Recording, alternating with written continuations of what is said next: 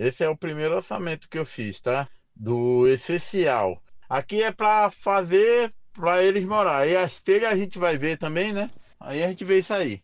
Mas esse aí é o material grosso mesmo, que é já para fazer, levantar e deixar em ponto de coberta, com negócio de esgoto, com canamento, com tudo. Bom, pela primeira vez, Orlando vai pegar na colher sem para comer, é para sentar bloco. Vamos ver. Vamos ver se ele é bom mesmo. Olha, já, já errou. Tem hora que a coluna também não ajuda, né, gente? É, vocês têm que entender. Vocês têm que entender que o, que o Romilson tem 30 e poucos anos. O Orlando, Orlando já tem 50 anos de idade, Tem entendeu? 19 anos. É.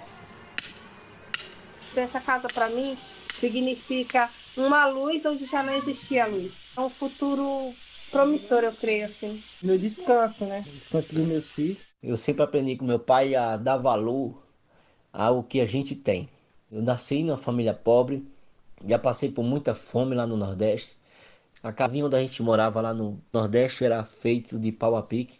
Quando eu saí dessa casa, que eu entrei numa casa de tijolo, cimento queimado, né? A gente dá valor a pisar num chão firme. Casa para mim significa família. Quando a gente constrói uma família e tem aquelas quatro paredes para a gente dormir, para escapar do sol quente, da chuva, do frio, da garoa. Casa para é dignidade.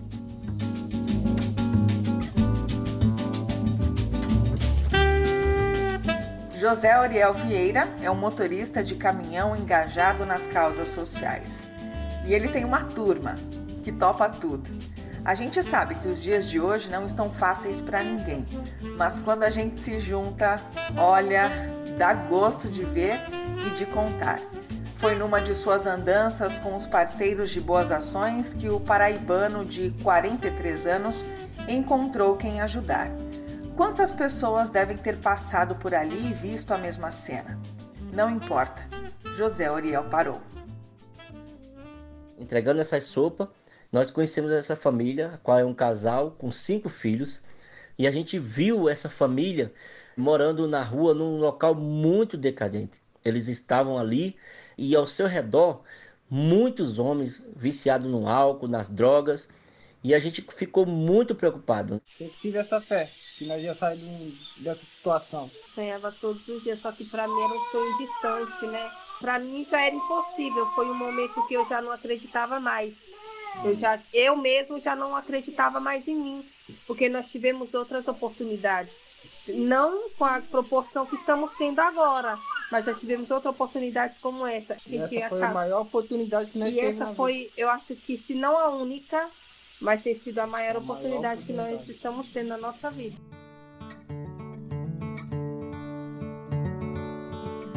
Para Kelren Gonçalves e Romilson Araújo, os anjos da sopa apareceram no momento exato, quando a escuridão do medo começava a encobrir a esperança.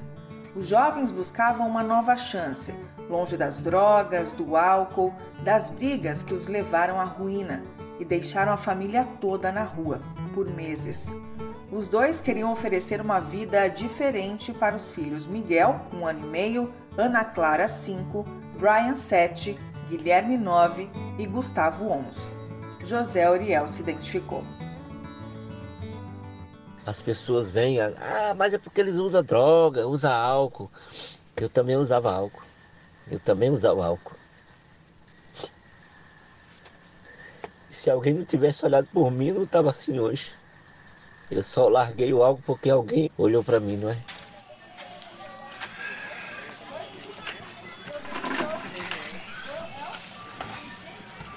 Da vida ficam os encontros e as histórias que se entrelaçam. O altruísmo de Edson Castro também abraçou a necessidade da família de Kelren e Romilson. Enquanto a turma de José Ariel garantia o alimento, o ajudante doou um pedaço de terra para que o amigo de juventude reconstruísse o próprio lar. Ele conviveu comigo há muitos anos atrás, desde moleque, eu e ele. Do esforço, porque uma vez eu precisei dele, foi lá e me ajudou a cavar uma terra. Ele me ajudou, eu ajudo ele. Foi eu que ofereci o terreno para eles. Eles não pediram nada para mim. Ele é guerreiro, ele merece, ele merece. Se eu pudesse estar com ele o dia todo no altar, mas só como eu pago aluguel, eu tenho que trabalhar, porque minha mulher agora ficou desempregada, eu tenho que lutar para poder, pagar meu aluguel. ele está construindo uma casa para ele aqui no bairro aqui em Santo André e ele ofereceu metade desse terreno para que essa família construísse um barraco de madeira. Foi onde eles nos procuraram e a gente começou a mobilizar pessoas para poder fazer um barraco de madeira. Quando começamos a divulgar, foi chegando materiais e a gente começou a construção dessa casa para essa família. Em irmãos do ano da Itália, da Grécia, aqui no Brasil, muita gente doando. Teve uma, uma irmã doou um caminhão de blocos, mil blocos. Não importa a doação, o que importa é o coração. É assim, através dessas doações, nós estamos conseguindo construir a tal sonhada casa para essa família. Nós decidimos cada um doar um valor, conseguimos uma casa, a qual nós queremos agradecer à proprietária da casa, a Rosa, que além de fazer um aluguel bem em conta para nós, nos ajuda também doando algumas coisas para essa família. Eles estão dormindo já em cama, colchão, já estão se alimentando com cestas básicas que está chegando, fogão que é deles. Eles estão morando na casa alugada até o término da construção.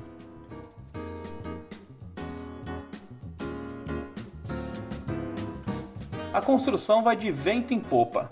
Os operários são voluntários, mão de obra preciosa. Eles já firmaram o alicerce, erguem as paredes aos poucos com a delicadeza e as marcas da solidariedade.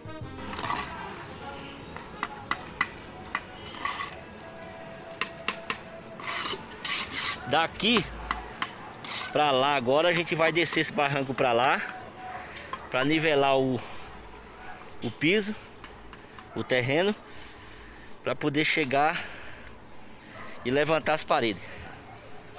Tá bom? E logo logo a gente vai ver essa essa parede levantada. Logo logo mesmo, Kelren e seus meninos poderão recomeçar. Só pelo terreno, o terreno ainda estaria lá da mesma forma. Se não tivesse pessoas com a fé acima da nossa, nós estaríamos na mesma. Então, para mim, não foi só um momento de alegria, foi uma segunda chance que Deus tem me dado. Tem mostrado que, mesmo eu na minha fraqueza, ainda tem alguém acima de mim que não esquece de mim. Eu vejo às vezes tudo bem, um pelo outro, um ajudando o outro e cada um né, cuidando da, da sua, entendeu? Fez os moleques crescer, tudo, os dois unidos, depende dos dois, porque tudo na mão tem para fazer. Só não levanta a cabeça se não quiser. Eu consigo ver uma família assim totalmente restaurada. Eu consigo enxergar uma família buscando trabalho para manter e alimentar os seus filhos. Eu consigo ver uma família alegre, porque a casa não é as paredes, mas sim o coração das pessoas.